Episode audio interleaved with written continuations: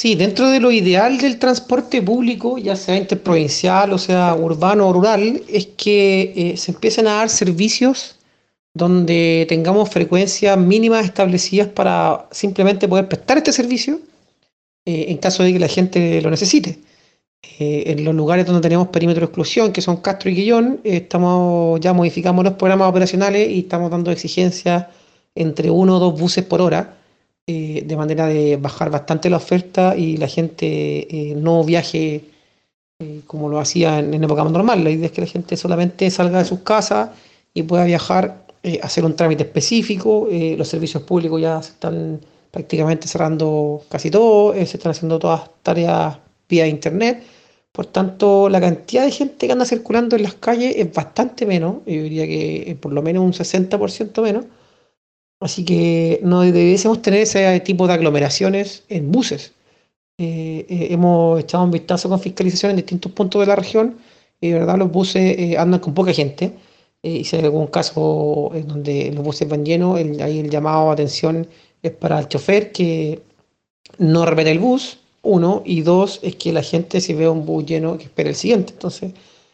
traten de hacer sus trámites con tiempo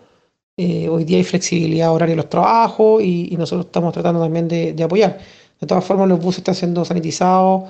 eh, durante cada viaje. Hemos dado un instructivo a todo el transporte público, mayor, menor, rural, urbano.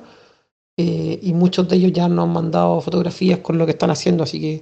estamos tratando de disminuir al máximo la probabilidad de contagio si es que hay alguna persona por ahí contagiada. pero el llamado es el que hace el gobierno en general, a tener tranquilidad, a tomar las medidas de precaución, eh, si uno va a conversar con una persona, hacerlo a una distancia mayor de un metro, lavarse constantemente las manos cuando, cuando pueda, eh, tratar de ocupar eh, utensilios personales de seguridad, ocupar mascarilla o guantes si es que está con tos o tiene algún síntoma, preguntar a la, a, la, a la al ente de salud más próximo que tenga, y, eso, se trata de que todos trabajemos juntos y, no se trata de que uno esté restringiendo una cosa a otra. Eh, en particular, eh, se pueden restringir muchas cosas, pero si la gente no toma conciencia, eh, ya ese es un problema mucho mayor. Desde el punto de vista legal, lo estamos viendo con, con la Seremi de Salud, lo preguntamos ayer, estamos viendo si es que, si es que a través de un de algún documento de salud eh, se puede restringir la cantidad de pasajeros porque eh, por lo menos nosotros eh, no tenemos cómo restringirlo desde el punto de vista legal, así que lo estamos analizando, pero dado que hoy día hay declarado ya estado de emergencia, no sé si sea pertinente hacerlo ya a esta altura, pero lo vamos a tener presente. Sí, y otra noticia que tenemos buena para la comuna de Osorno es que ya a fin de marzo nos, nos citaron eh, desde el panel de expertos para poder defender eh, el acuerdo de perímetro de exclusión que tenemos con, con el gremio. Eh, esperamos poder representarlos bien y, y, poder exponer